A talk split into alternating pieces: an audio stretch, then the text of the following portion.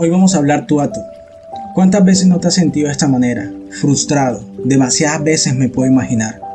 Cuando llevas una hoja de vida, cuando tratas de enamorar a alguien que no te quiere, cuando caminas con personas que no tienen la misma visión que tú, cuando tratas de hacer algo, ya sea un proyecto, un negocio, una empresa o quizás un logro personal y no has podido por la famosa frustración.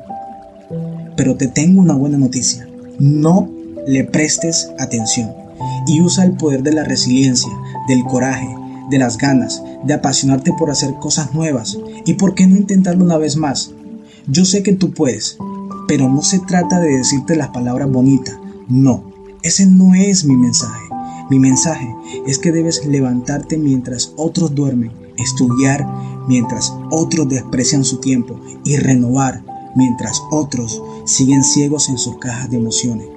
Frustración, esa palabra no existe en mi vocabulario. Recuerda, soy mi propio proyecto y esto es mi ideología. Cápsulas para la vida.